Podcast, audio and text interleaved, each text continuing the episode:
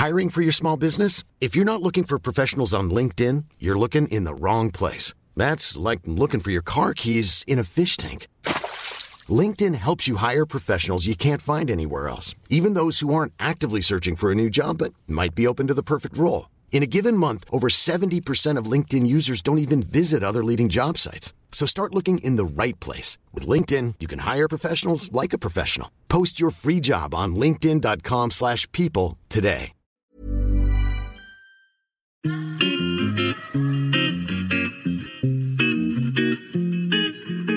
Salut les gars, je suis Anne-Laure Baratin et vous écoutez le podcast Genre de fille. Chaque semaine, je reçois une fille unique en son genre pour parler sans tabou de mission de vie, de galère, de déclic ou non, de féminin, de maternité ou pas, tout ça, tout ça. Par leur parcours, leur engagement et leur choix de vie, elles m'ont bluffé et j'ai à cœur de vous les faire découvrir. Je sais qu'elles vous inspireront. J'espère maintenant que leur parole vous permettra d'avancer, de choisir, de décider. Et maintenant, place à l'épisode du jour. Bonne écoute Merci à Cast, mon hébergeur, de me prêter son studio aujourd'hui et un merci spécial aussi à Camille Emmanuel, une ancienne invitée de Genre de Fille, qui m'a permis de me mettre en contact avec mon invité du jour qui est Ovidie. Salut Ovidie. Salut. Ça va? Ouais, ça va. C'est vrai que c'est Camille, euh, Camille Emmanuel qu'on salue, ouais, qui nous a mis en relation. En relation. exactement. Je pense que tu avais tellement, tellement de messages euh, sur Instagram euh, ou dans, dans, tes DM, comme on dit. Bah, je lis pas mes DM, en fait. Et c'est terrible parce que parfois, par hasard, je retombe sur quelques DM et je tombe sur des messages qui sont super touchants et je me dis merde, j'ai pas répondu. Mais en fait, je traîne pas beaucoup sur les réseaux sociaux. Déjà, je fais un peu une phobie euh, d'envoyer un mail. C'est déjà compliqué pour moi. J'ai du mal à répondre au téléphone à ma propre mère. Donc, euh, c'est vrai que répondre à des inconnus, euh, même quand les messages sont super touchants, j'y arrive pas toujours. Mais donc, ouais, non, je lis pas mes DM. Et t'en as beaucoup, j'imagine? Bah ouais, de temps en temps, je tombe dessus et je vois qu'il y en a genre des centaines en ah absence ah et tout ça. Et, c'est trop pour moi, en fait. Ça me dépasse. Et, et en plus, souvent, on me raconte des trucs qui sont en lien aussi avec ma propre expérience, quoi. Donc, parfois, on me raconte des trucs qui sont un peu durs, euh, des femmes qui me disent ah ouais, mais moi, je, moi aussi, ça va pas du tout. Enfin bon, bref, je, simplifie un peu les choses et, donc, euh, c'est pas forcément évident de, lire euh, bah, des choses qui sont ou parfois même des, histoires de, violence ou et on est là et on ne sait pas quoi faire. Et euh, ouais, ouais, ouais. Donc euh, j'avoue que maintenant, ça me fait tellement peur de tomber. C'est terrible, hein, mais ça me fait tellement peur de tomber sur ces messages-là que je, je, préfère, quand je suis pas bien comme ça, je, je préfère ne pas les lire plutôt que. Parce que je ne sais pas comment répondre. Oui, mais je te comprends. Euh, moi aussi, j'ai du mal à répondre au téléphone à ma maman. Maman, si tu écoutes ce message, ça n'empêche pas que je t'aime. Pour les réseaux sociaux, on en parlait justement avec une personne avant que tu arrives. moi, je me posais la question d'arrêter Instagram. Je trouve que c'est une addiction. Et en fait, je trouve que c'est. Euh, j'en parlais encore avec une autre invitée et on disait que les réseaux sociaux, quand tu vas super bien, euh, ok, mais quand tu as des petites baisses de morale, eh ben, je trouve que ça peut être assez toxique. Bah, c'est super toxique, surtout quand parfois tu, tu reçois des notifications de, de commentaires, en fait. Ça, c'est le pire. C'est un truc qui m'est arrivé il n'y a pas très longtemps. Euh, donc, avec euh, Arte, on a sorti une série d'animation qui s'appelle Libre. Et euh, donc, il y a la saison 2 qui est sortie J'ai adoré d'ailleurs. Ah, super, merci. Bah, elle est en accessible en, bah, ligne gratuitement. Donc, vous pouvez la regarder. C'est tellement bien fait. C'est tous les sujets. c'est drôle, c'est percutant. bravo, bravo. Bah, merci. Et, un petit salut à Sophie-Marie Larouille, qui est donc ma co-autrice de, cette affaire. Et qui était aussi, du coup, désolée ça coupe, mais qui était dans ton court-métrage euh, D'autres chats à fouetter. D'autres chats à fouetter, qui, joue aussi euh, dans, dans, ma série euh, euh, des gens bien ordinaires. C'est mon petit Jean-Pierre Léo à moi. Voilà. Ah, on se fait notre cycle euh, Antoine Douanel, toutes les deux. Non, plus sérieusement, donc au moment de la sortie de, de, Libre, qui a énormément circulé sur les réseaux sociaux, moi j'ai été euh, notifiée en collab sur Insta à chaque fois qu'Arte postait une des vidéos. Et donc ça voulait dire que étant en collab, euh, à chaque fois que Jean-Michel euh, commentait euh, ma vidéo, par exemple, enfin la, vidéo, et ben moi je recevais toutes les notifications. Et évidemment, moi je fais je fais pas trop attention, mais parfois, même quand on veut les éviter, même quand on veut pas les lire ou je sais pas quoi, et ben on tombe quand même dessus et on va tomber sur voilà sur Jean-Mi qui va dire ouais mais quand même c'est bonne femme. Enfin bon bref. Ah. même sur des trucs de, c'était sur Arte, ça a été diffusé sur Arte. Ouais, c'est sur, mais vu que c'est sur les réseaux sociaux aussi en fait, et aussi sur Instagram avec des, extraits de, chaque vidéo et tout ça. Et ben, euh, bah ouais, parfois, même quand on est absentes des réseaux sociaux, qu'on désactive ses DM. Moi, je vois sur Twitter, j'ai désactivé tous mes DM depuis très longtemps. Et ben, malgré tout, de temps en temps, même quand on veut s'en préserver, on, se mange quand même un, commentaire horrible qui va dire que je sais pas, que je suis moche, que je suis mal baisée, que que je sais pas quoi en fait. Ouais, même quand tu veux les éviter, en fait, es toujours un peu rattrapé. Ouais. Donc, après ces petites digressions, et j'ai même pas pris le temps de te présenter. Donc, es, Ovidie, tu es autrice, réalisatrice de fiction et documentaire. Tu es docteur en lettres et études filmiques. Ouais. Et spécialisée dans les questions de corps, féminisme et sexualité. Ouais, on peut dire ça. On peut dire ça comme ça. Moi, ça fait déjà plusieurs années euh, que je te suis. Les premiers podcasts que j'ai écoutés, c'était des podcasts. C'est marrant parce que en préparant, j'y ai pas forcément pensé, j'y pense maintenant. Tu parlais de sujets où tu évoquais aussi ta fille. Ouais. Ça remonte, je crois que je les ai écoutés en 2018, 2017, 2018. Ça s'appelait comment ce podcast C'est un podcast qui s'appelait Juste avant et qui était une réflexion sur euh, comment être à la fois mère et féministe, c'est-à-dire euh, comment on pouvait être tiraillé entre nos convictions, l'envie de dire à nos filles, bah voilà, euh, l'espace public vous appartient, vous y avez toute votre place, et puis, euh, nos réflexes de maman protectrice, on disant oui, mais bon, euh, mets pas un short aussi court, mets pas un crop top parce que tu vas te faire emmerder dans la mmh. rue et tout ça. Enfin, et donc, c'était un, c'était un podcast sur, euh, voilà, sur, sur des contradictions qu'on peut avoir voilà, en tant que mère entre nos valeurs, celles auxquelles on aspire, mais sincèrement, et nos difficultés à les mettre en application au quotidien dans notre parentalité. C'est hyper compliqué de faire une intro sur toi et ton travail parce que c'est tu as été extrêmement prolifique, tu as fait énormément de choses, beaucoup de podcasts, tu as écrit des livres, euh, des livres pour les adolescentes. Euh, enfin, c'est tu te reposes parfois ou pas? Pas beaucoup, mais je baisse pas. Moi, tu sais, ça me fait gagner ah beaucoup de temps. non, mais c'est vrai. Non, mais c'est même pas une blague. C'est vu que vu que je baisse pas et que j'ai pas de temps à perdre dans la, séduction et machin, tout le service après vente et euh, et le, fait de passer constamment sa vie à s'entretenir et machin et tout. bah en fait, ça me fait gagner énormément énormément de temps. On va en parler après de, ton livre. Mais euh, quand tu parlais tout à l'heure de la série Libre, que j'ai adorée, la grande question que je me pose, et seuls ceux qui ont vu la série pourront savoir, c'est est-ce que ça marche la cryolyse du ventre? Ah, Finesse Alors ça, ouais, c'était un... Mais, moi, je me dis, putain, mais j'ai un podcast féministe, et c'était ça, j'ai adoré toute la série, et j'étais là, il faut que je demande si ça marche la cryolyse du ventre. Parce que tu imagines bien qu'avec trois gamins... Et c'est ça, en fait, ça fait aussi partie de nos, contradictions. C'est-à-dire, c'est pas parce qu'on connaît la source de notre aliénation qu'on est capable de s'en débarrasser. Et moi, il y a un truc dont je me suis jamais vraiment complètement débarrassée, c'est ma hantise de grossière qui date depuis que je suis petite, etc. Euh, parce que voilà, on, est éduqué comme ça. Et surtout, euh, je vois euh, ma génération, quand j'étais ado, c'était les super modèles genre Kate Moss, Linda Evangelista et tout. Elles étaient quand même super skinny. Et, c'était ça nos référents. Donc voilà, j'ai pas une adolescence hyper apaisée en ce qui concerne mon poids. Et, et aujourd'hui, voilà, je suis capable de dire en tant que féministe d'où ça vient, cette, cette volonté de contrôle du corps des femmes, etc., etc. Bah, malgré tout, je fais quand même gaffe quotidiennement à pas manger trop de féculents, quoi. Et je mets euh, du candérel dans mon café et, ce sera comme ça, je pense, jusqu'à la fin. Et donc, effectivement, c'est ce que je raconte parmi tous les trucs débiles que j'ai fait dans ma vie et que je referai plus. Je me suis fait cryogéniser le bide à un moment, c'est-à-dire je me suis fait congeler un steak, quoi. C'est-à-dire ah, c'est une espèce de ventouse, là, il te, il t'aspire, euh, il t'aspire un steak, il te le congèle. Je touche mon ventre en même temps, je dis. Pour ceux qui n'ont pas l'image, je touche euh, le bourrelet de mon ventre. Bah, imagine que le bourrelet de ton ventre, il se transforme en vraiment en escalope, euh, en escalope surgelée, quoi. Tu vois, c'est vraiment dur et tout. Ah, et mais en mode, c'est surgelé?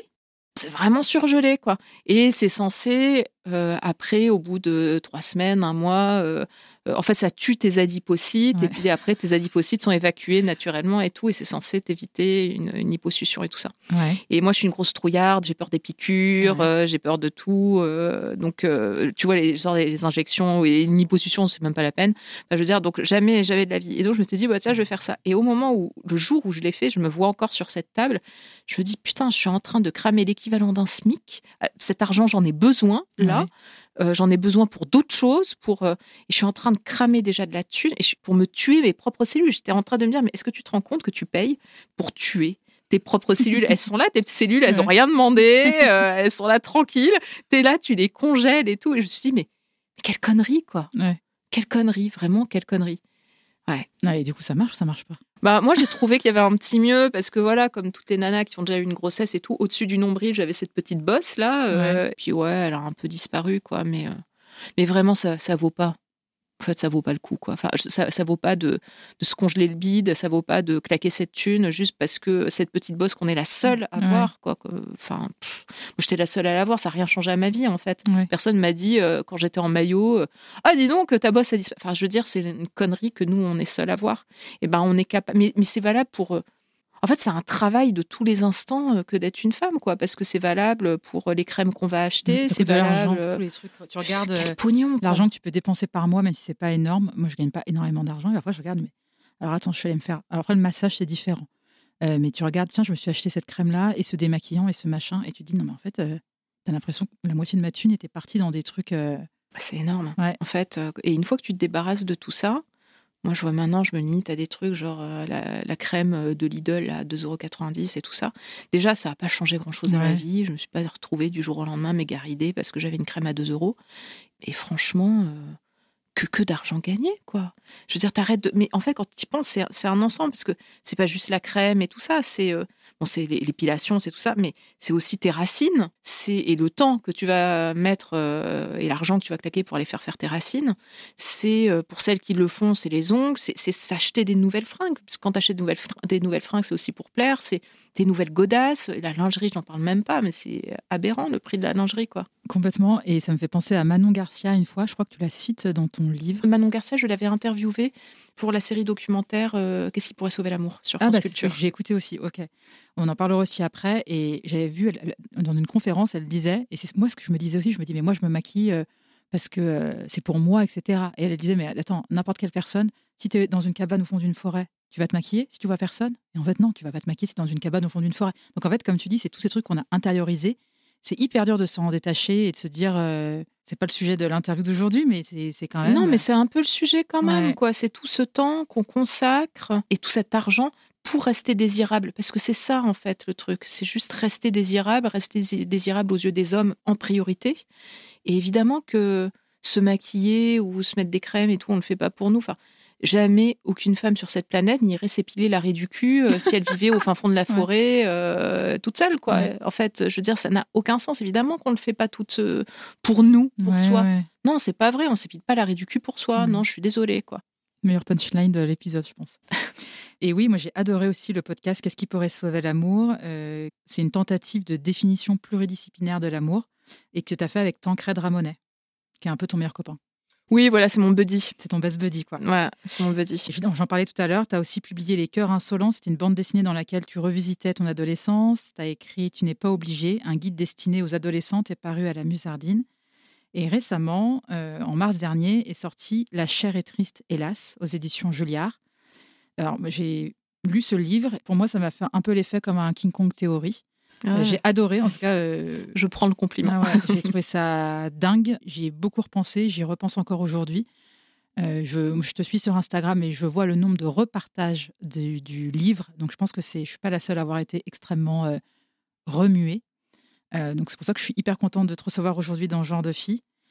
Tu as beaucoup de retours, j'imagine? Ouais, j'ai beaucoup de, retours, mais bon, comme je, disais tout à l'heure, je ne lis pas forcément mes DM et tout, donc. Euh, on t'en parle. Mais, mais en tout cas, on m'en parle, on m'en parle, et c'est la première fois qu'on me parle autant d'un livre, Que, je peux sortir. Il a été réimprimé, euh, enfin, il marche bien. Ouais, je, après, je sais pas exactement où c'en est, c'est des questions que je pose pas trop, mais je vois, par exemple, l'autre jour, j'ai pris l'avion, il y avait une dame qui le lisait dans l'avion. Ah, T'es la voir ou pas du euh, tout? C'est elle qui est venue me ah, voir, qui vrai, euh, au bout d'un moment m'a reconnu.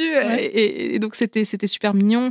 Euh, le genre la veille dans la rue, il y a une dame qui m'a arrêtée aussi d'un certain âge d'ailleurs et qui voilà est venue me parler, elle avait lu aussi. Enfin, ce qui est ce qui est assez chouette, c'est qu'il y a plein de femmes de tous les âges, genre des nanas de 20 ans et des nanas de mon âge et des nanas de 60 qui viennent me parler et qui en sont un peu à ce stade de réflexion ou de désenchantement, je dirais, vis-à-vis de l'hétérosexualité ouais, il se passe un truc. Je sens qu'il se passe, euh, qu'il se passe un truc autour de ce livre. Je, sais qu'il se passe un truc parce que je m'en prends aussi plein la gueule. Tu ah vois, ça c'est le.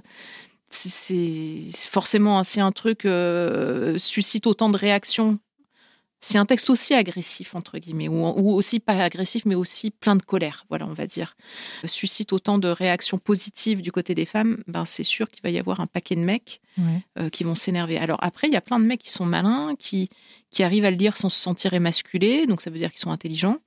qui se le refilent entre eux aussi. D'accord. Euh, mais bon, évidemment, c'est quand même une majorité de femmes qui, qui le lisent. Ouais, je, je, sens que je sens que ça, ça remue, euh, ça remue des trucs. Voilà. Ouais. Ouais. Mais quand tu dis que tu t'en prends plein la gueule, c'est t'as des gens qui viennent euh, Enfin, qui t'attaquent Non, sur les réseaux sociaux, voilà, c'est beaucoup de réseaux sociaux, mais euh, pas mal de journalistes aussi. Hein. Il y a des journalistes qui ont été dithyrambiques euh, et, et, ça, ça fait plaisir. Mais il y a eu aussi euh, des attaques en dessous de la ceinture, vraiment dégueulasses, quoi. Certains articles, certaines tribunes, entre autres, écrites par des boomers, qui étaient vraiment très agressives, quoi.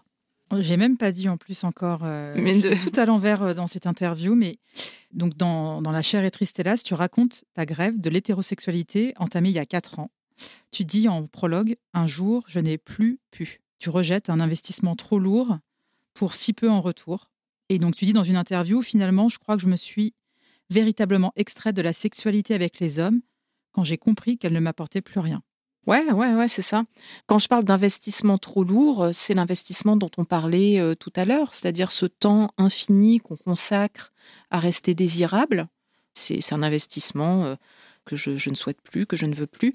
Je trouve que tout ça mis dans la balance, entre tous ces efforts qui sont faits pour rester désirable, ce minaudage, etc., mais aussi ce service après-vente, ce temps qu'on va passer à soigner une mycose parce qu'il ne s'est pas lavé les mmh. mains, ou ce temps qu'on va passer à à chercher désespérément une dosette de monuril ou je sais plus comment ça ah s'appelle pour euh, lutter contre les cystites là parce que 48 heures plus tard on sera là plié en deux sur les toilettes parce que ce truc que tu peux avoir juste avec euh, une ordonnance euh, qui est hyper compliqué enfin en gros il faut toujours en avoir un d'avance. Je dis ça c'est une petite aparté parce que moi j'en ai eu plein des cystites et comme tu dis c'est c'est l'angoisse, quoi. Mais quel enfer Bah là, ça fait quatre ans que je baisse plus, ça fait quatre ans que j'ai plus de cystite.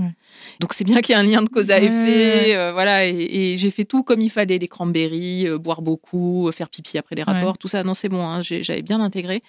Mais malgré tout, bah non, parce que, parce que parfois, pendant la pénétration, on a mal et on n'ose pas le dire. Parce que parfois, on se dit, bon, il a bientôt fini, je vais rien dire en attendant que ça passe. Parce que, et qui sont des trucs qui sont pas des trucs de comment dire, ils sont pas en train de. Le pire, c'est qu'on consent à ce genre de, de, situation. On n'est pas là, euh, ils sont pas en train de nous obliger à quoi que ce soit, parce qu'en plus, on va en faire des caisses, on va dire qu'on aime ça, etc. Alors qu'intérieurement, on se dit putain, faut vite que ça se termine parce que ça commence à brûler sévère, quoi. Voilà, moi, tout ça, en fait, j'avais plus envie parce que tous les rapports hétérosexuels ne sont pas décevants. Je veux dire, dans ma vie, il y a des rapports qui ont été agréables quand même. Je suis pas en train de dire que j'ai été 100% mal baisé toute mon existence. Mais quand même, tout ça mis dans la balance, si on fait le quota du nombre de fois où j'ai vraiment, où je me suis vraiment éclatée, et le temps que j'ai consacré à me préparer et à faire le service après-vente avec un coup de monuril et tout ça, ben je me rends compte que vraiment ça vaut pas. L'investissement vaut pas. L'investissement vaut pas, et je, je pense aussi que tu citais une phrase que je ne me rappelle pas d'avoir prononcée, mais c'est bien mon style, euh, sur euh, ils n'ont plus rien à m'apporter. Il y a quelque chose qui est un peu de cet ordre-là. C'est-à-dire, je pense quand même que souvent, on a des rapports sexuels, non pas pour le plaisir, là je parle en tant que femme, hétéro, euh, cisgenre, etc. On n'a pas de rapport pour le plaisir, on a du rapport parce qu'on est en attente de quelque chose d'autre en retour. Donc ça peut être de l'amour, ça peut être de la revalorisation, ça peut être des compliments, juste qu'on nous dise ah là là, qu'est-ce que t'es belle, ah c'est bien ce que tu fais, etc. etc. Et moi j'en ai plus besoin en fait. Je m'en fous de, complètement de savoir ce que les hommes pensent de moi, mais vraiment, vraiment, c'est-à-dire, je m'en fous qu'ils me trouvent belle ou moche, euh, je m'en fous. Euh, mais vraiment, je m'en fous, quoi. C'est-à-dire, j'ai d'autres formes de gratification, et c'est là où c'est là où j'ai envie de d'enjoindre, de dire aux femmes euh, de de suivre cette voie-là, non pas le voie de, la voie de l'arrêt définitif de la sexualité, mais la voie de juste se prioriser, en fait. Juste se prioriser moi, j'ai plus besoin de cette gratification-là de la part du regard masculin. Pourquoi? Parce que j'ai suffisamment de gratification à côté pour euh, ne pas en avoir besoin. Parce que j'arrive le matin à me dire Ah putain, t'as fini ça, ou t'as fini tel livre, ou t'as fini machin, ou Ah tiens, aujourd'hui t'as fait ça je suis fière de moi quand même. Et ben c'est suffisant. J'ai pas besoin qu'un mec derrière me dise ah là là t'es belle. Enfin je veux dire je m'en fous en fait. Vraiment je m'en fous euh, complètement. Et à partir du moment où on arrive à se prioriser, à mettre en avant nos propres projets, à faire en sorte que tout ne tourne pas autour du couple, que tout euh, ne tourne pas autour de la relation amoureuse, de parce que c'est quand même à ça qu'on nous éduque en tant que femme, c'est faire couple et mmh. faire en sorte de faire durer ce couple en fait. À partir du moment où on est libéré de ça, déjà ça veut pas dire qu'on n'est pas libre d'aimer. Moi ça veut pas dire que j'aime pas. Hein en fait. Ça veut pas dire, c'est juste le couple, l'hétérosexualité, etc. C'est ça, moi, que je veux plus. Ça veut pas dire qu'on n'a plus de sentiments, ça veut pas dire qu'on n'a pas d'attachement, ça veut pas dire qu'on n'a pas des relations euh, privilégiées, intenses avec certaines personnes. C'est juste autre chose, quoi. Et on n'est plus tourné autour de ça et, de cette nécessité de faire couple et de faire en sorte que notre couple y soit réussi. Parce que les mecs, c'est marrant, ils lisent pas hein, tous les articles genre euh, pimenter sa sexualité, euh, comment sauver son couple et tout ça. C'est nous hein, qui lisons ce genre de, trucs. Eux, ils lisent pas ça. Ben, une fois qu'on est libéré de ça, franchement, ça laisse de la place. Quoi. Et puis moi, j'ai l'impression aussi que plus largement, euh, tout ce qui touche aux thérapies de couple, c'est toujours les femmes qui sont à l'initiative. C'est souvent les femmes qui ont le souci du, du care de leur couple, en fait, de dire euh, là, on n'arrive plus à communiquer, ou tu vois, des choses comme ça. J'ai pas l'impression que les mecs soient hyper, euh, on en reparlera après, à l'initiative de ces choses-là. Ton livre, il parle aussi de la place du sexe dans le couple. Alors, je trouve ça passionnant, tu exploses encore un tabou parce que tu dis haut et fort que le sexe n'est pas forcément le ciment d'une relation et qu'on est tous méga angoissés à l'idée qu'un couple sans sexe, c'est pas un couple. C'est le plus grand mensonge ah de tous les temps que de penser que le couple, ça repose sur la sexualité, en fait. Bah déjà parce qu'on peut euh, avoir une relation basée sur la sexualité sans qu'il y ait de l'amour. je veux dire, on peut euh, voilà désirer une personne sans l'aimer et on peut aimer une personne sans la désirer ou en la désirant peu ou occasionnellement. Ou, euh, c'est quand même un gros mensonge et à mon avis, c'est ce qui fait voler en éclats certains couples qui pourraient pourtant fonctionner en fait, où ça baisse pas des masses euh, et où on a cette angoisse de se dire ah bah, si on baisse pas c'est qu'on s'aime plus, alors que bah non ça veut pas forcément dire ça, ça veut dire que la relation elle peut être basée sur autre chose aussi. C'est marrant parce que quand on pose la question euh, à des meufs euh, parfois qui angoissent un peu, qui disent ah là là mon mec ça fait deux mois qu'il m'a pas touché, euh, ça fait quatre mois qu'il m'a pas touché. Et on leur dit, mais euh, ça te manque? Non, c'est pas ça. Mais quand même, ça fait deux mois qu'il m'a pas touché. Parce qu'il y a cette idée euh, que si l'autre nous désire plus, ça veut dire qu'il va aller voir ailleurs, ça veut dire qu'il va aimer quelqu'un d'autre. Donc il y a vraiment cette espèce de truc où l'amour serait forcément lié, attaché au, sexe, alors qu'en fait, on peut décorréler les deux, quoi, vraiment, sincèrement. et tu parles dans ton livre aussi, c'est hyper intéressant de, des études où on demande, tu sais, les les sondages quand on demande aux couples combien de fois vous faites euh, l'amour et que la moyenne, euh, ce que les couples disent, c'est euh, trois fois par semaine. Alors qu'en fait, ça, c'est du bullshit. Mais c'est totalement du bullshit. J'ai déjà lu des études où ça disait deux fois et demi. Alors déjà, c'est quoi un demi-rapport C'est le demi, moi, qui m'interroge. c'est vrai, deux fois et demi. Deux fois et demi, c'est marrant. Hein.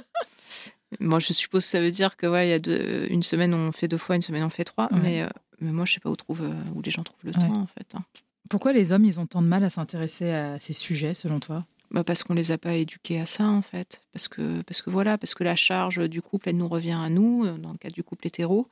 C'est à nous de pimenter le couple, c'est à nous de faire en sorte que tout se passe bien, c'est à nous d'arrondir les angles.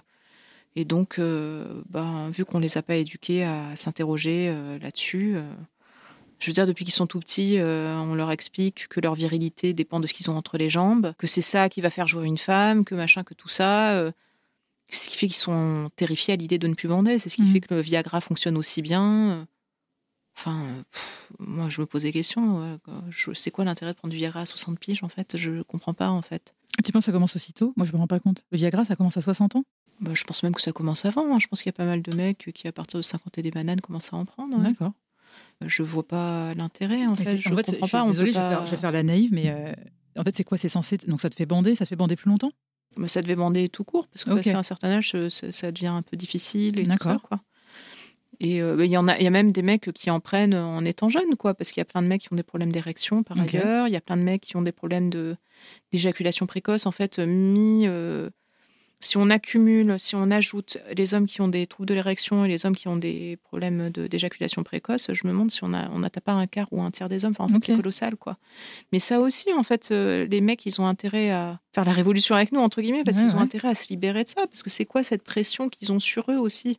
De se dire ah bah si j'ai une petite bite, ça y est, c'est foutu, ma vie est ratée. Euh, si, euh, si je bande pas, bah ça y est, euh, c'est fini. Et ils vont même éviter les rapports, voire éviter les relations amoureuses, éviter la rencontre, juste la rencontre amoureuse, parce qu'ils vont se dire, là, mais de toute façon, euh, si c'est pour gicler au bout de 2 minutes 30, c'est foutu. Enfin, ils ont une pression qui. Je suis pas en train de les plaindre, parce que je pense que nous, la pression, elle est quand même vachement plus d'un autre niveau, quoi.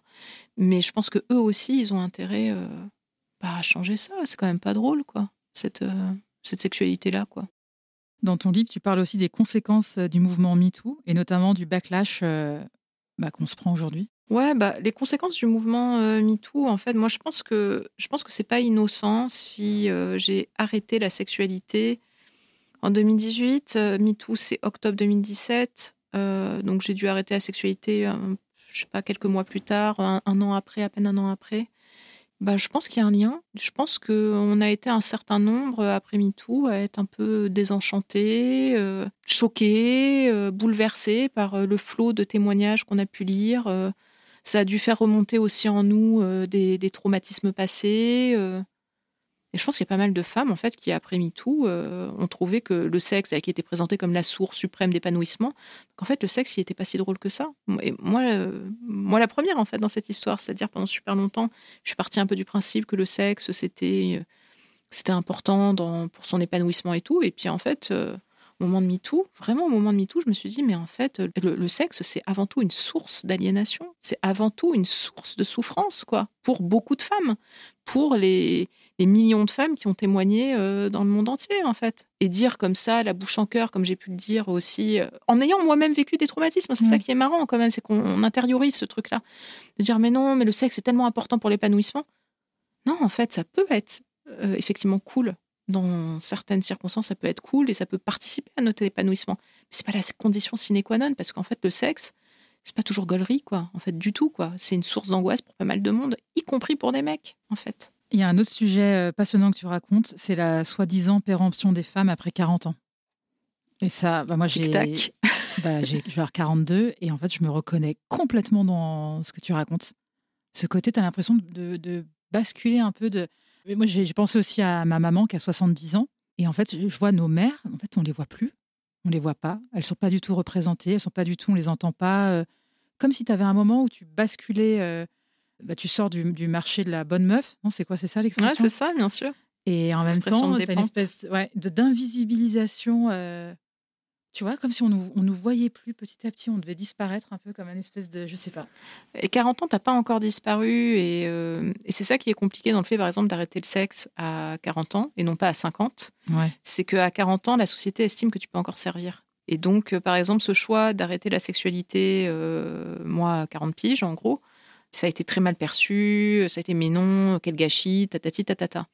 Je pense que j'aurais écrit le même livre avec 10 ans de plus, j'aurais pas été perçu de la même façon. On aurait dit, bah oui, de toute façon, c'est la ménopause, c'est comme ça, c'est les hormones Simone, euh, et puis euh, tout s'explique, quoi. Puis les hommes ne veulent plus d'elle. Quand tu as 40 ans, tu es quand même encore à peu près sur le marché. Évidemment, tu pas sur le même marché que quand tu as 20 ans, mais tu es encore sur le marché. Donc les, les hommes considèrent, euh, tu sais, ils te regardent un peu comme, euh, comme ce yaourt euh, qui perd un peu de son eau, là. Où tu te dis, bon, il n'est pas complètement périmé, tu as encore quelques jours pour le manger et tout. Mais n'empêche, il perd un peu de son eau, quoi. Et eh ben, c'est ça. Voilà, je crois que c'est ça la situation de la meuf de 40 ans. C'est, on n'a pas encore tout, on perd un peu de notre eau, mais on, considère qu'on n'a pas encore complètement fini notre travail, voilà, qu'on n'est pas encore.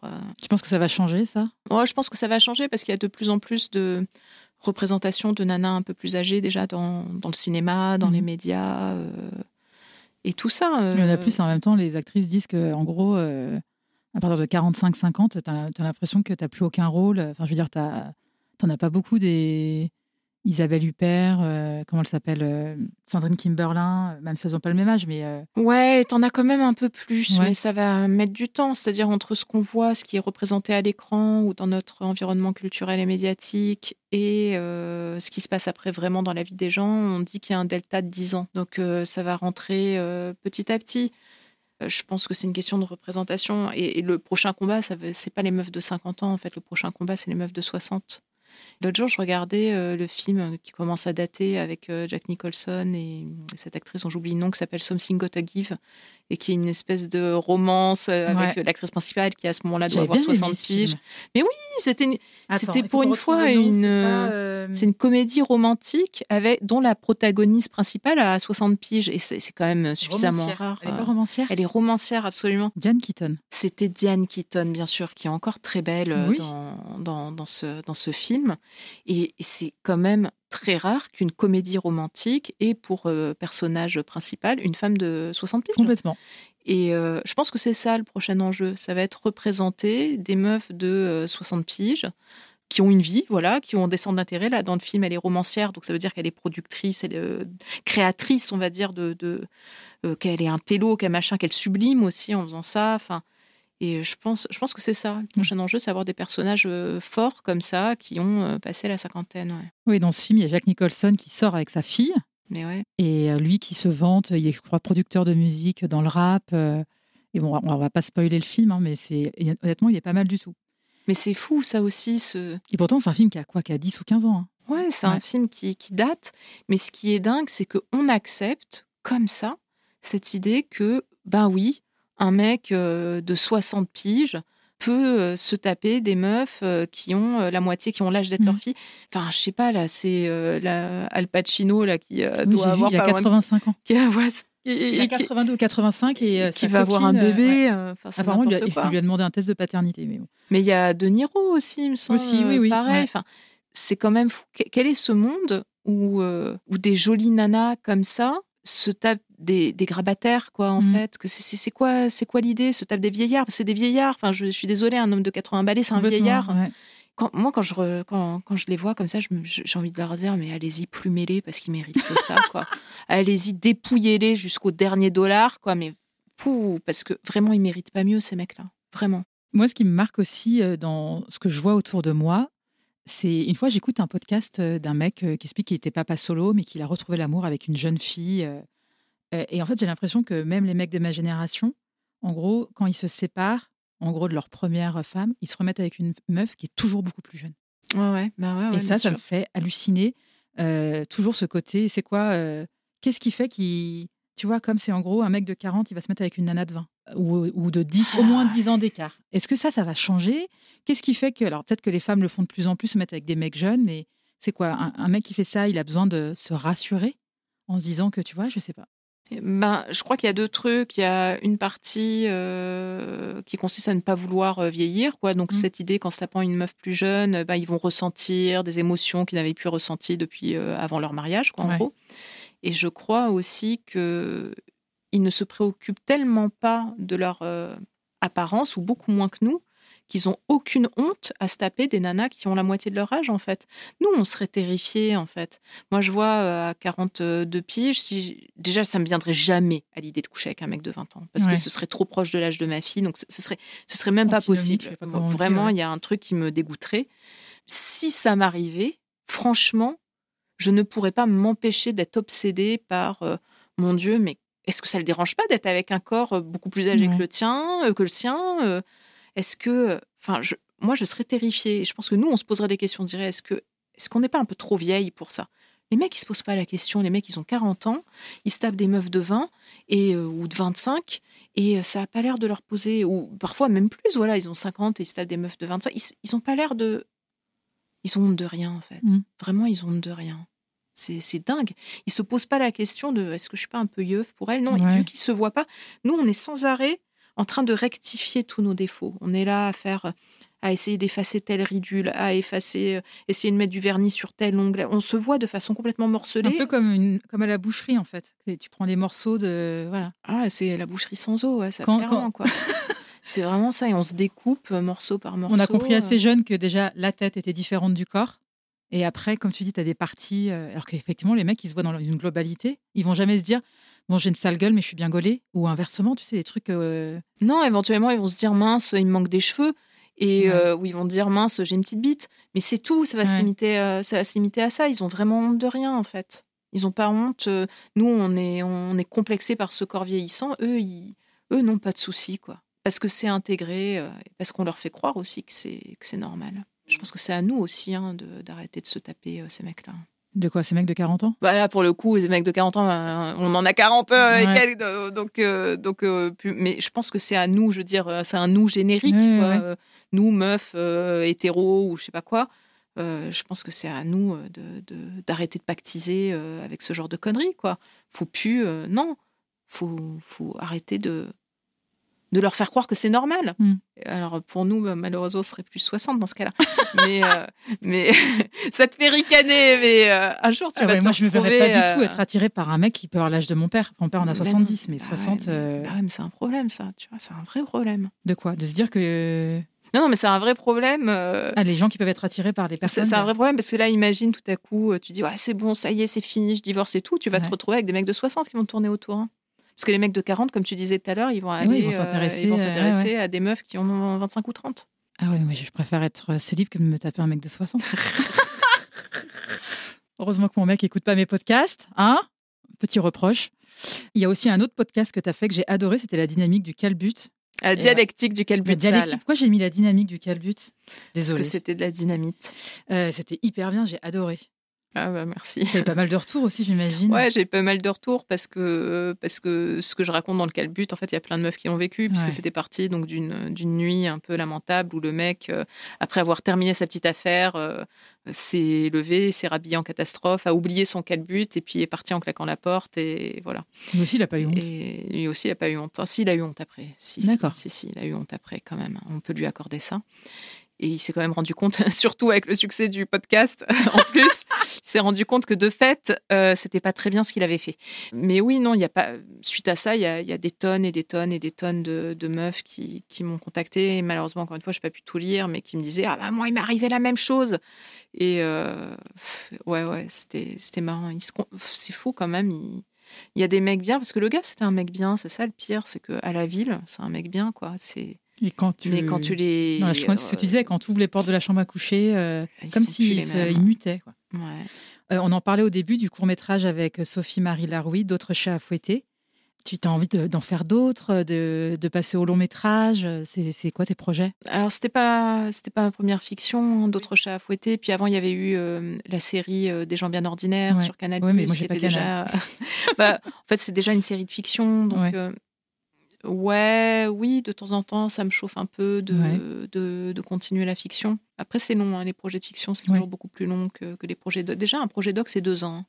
Alors, un projet euh, fiction, tout de suite, on peut se retrouver embarqué dans un truc qui met euh, six ans, euh, quatre ans, huit ans, même parfois. Et là, tu sais, est-ce que tu peux parler des, des trucs sur lesquels tu es en train de bosser en ce moment ou tu es un, peu en pause je suis en train de terminer un documentaire. D'accord. Je suis en train de terminer le tournage d'un documentaire pour Arte. Ok sur euh, Valérie Solanas, ah. qui est la femme qui a écrit le Scum Manifesto, et qui a tiré sur Andy Warhol. Ok. Voilà. Euh, je l'ai jamais lu, Scum Manifesto. Tu le recommandes? Ouais, c'est rigolo. D'accord. C'est rigolo. Enfin, c'est rigolo. Si, c'est un texte fondateur, mais c'est aussi un texte qui, temps en temps, euh, enfin, c'est rigolo. Elle, elle rigolait pas du tout en écrivant. Hein. D'accord. Mais donc, euh, c'est à prendre aussi avec le plus grand sérieux. C'est très visionnaire sur bien des points. Mais il y a quelques punchlines où tu peux pas t'empêcher d'éclater de rire, quoi, quand même. Tu es en train de finir ce documentaire Ouais, je suis en train de finir ce documentaire. Tu vas te reposer un peu après ou pas? Je voudrais. Ok. Je voudrais. Tu as été aussi membre euh, cette année du jury du film documentaire à Cannes, non? Ouais, c'était chouette. J'ai vu plein de films. C'était ça, c'était la première fois?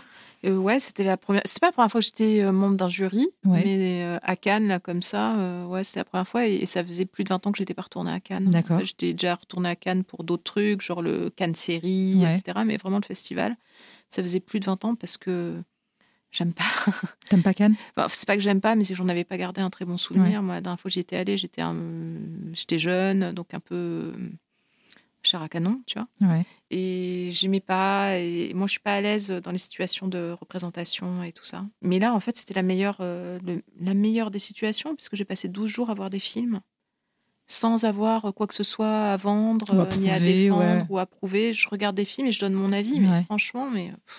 Et, as trouvé, la qualité, enfin c'était, c'était bien? Tu as trouvé que c'était top, tous les films que tu as vus? Ah, Il y avait des films qui étaient vraiment très bien et au final, euh, les deux gagnantes, c'était, elles ont gagné prix ex aequo. C'était euh, euh, une réalisatrice marocaine qui a fait un film sur les émeutes du pain au Maroc en 81, je crois.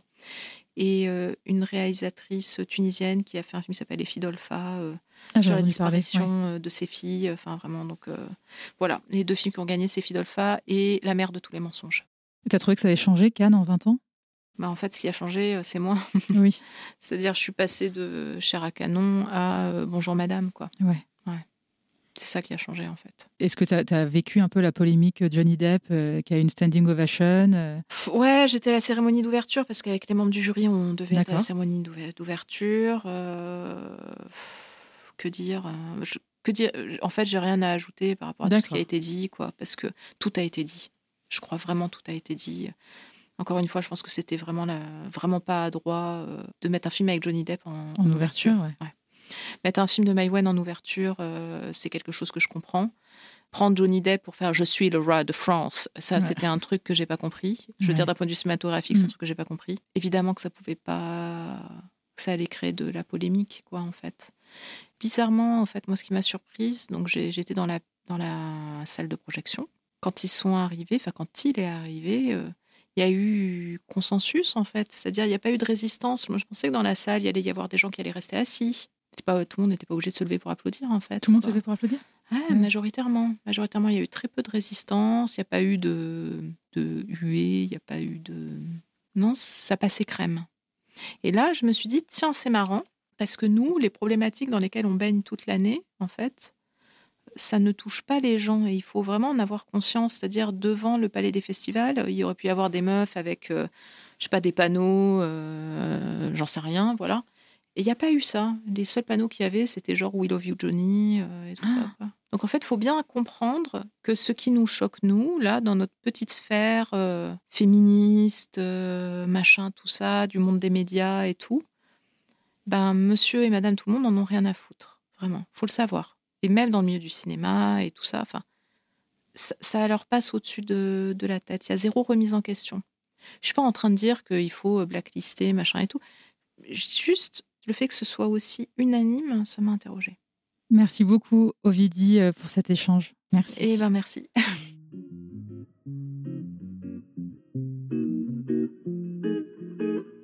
Merci d'avoir écouté cet épisode. J'espère qu'il vous a plu. C'est le cas, partagez-le autour de vous et sur les réseaux sociaux. N'hésitez pas non plus à laisser un avis positif à propos de Genre de Filles sur vos applications de podcast. Pour ne rien manquer de Genre de Filles, suivez-moi à Anne-Laure Baratin sur Instagram. Si vous avez des compliments, des critiques ou des réflexions, n'hésitez pas. Merci à Marvin Marchand pour la musique du générique. Bonne semaine et à très vite. Salut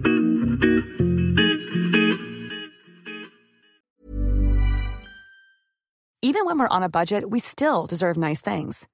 Quince is a place to scoop up stunning high-end goods for 50 to 80% less than similar brands. They have buttery soft cashmere sweaters starting at $50, luxurious Italian leather bags, and so much more. Plus, Quince only works with factories that use safe, ethical, and responsible manufacturing.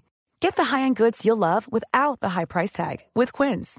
Go to quince.com/style for free shipping and 365-day returns.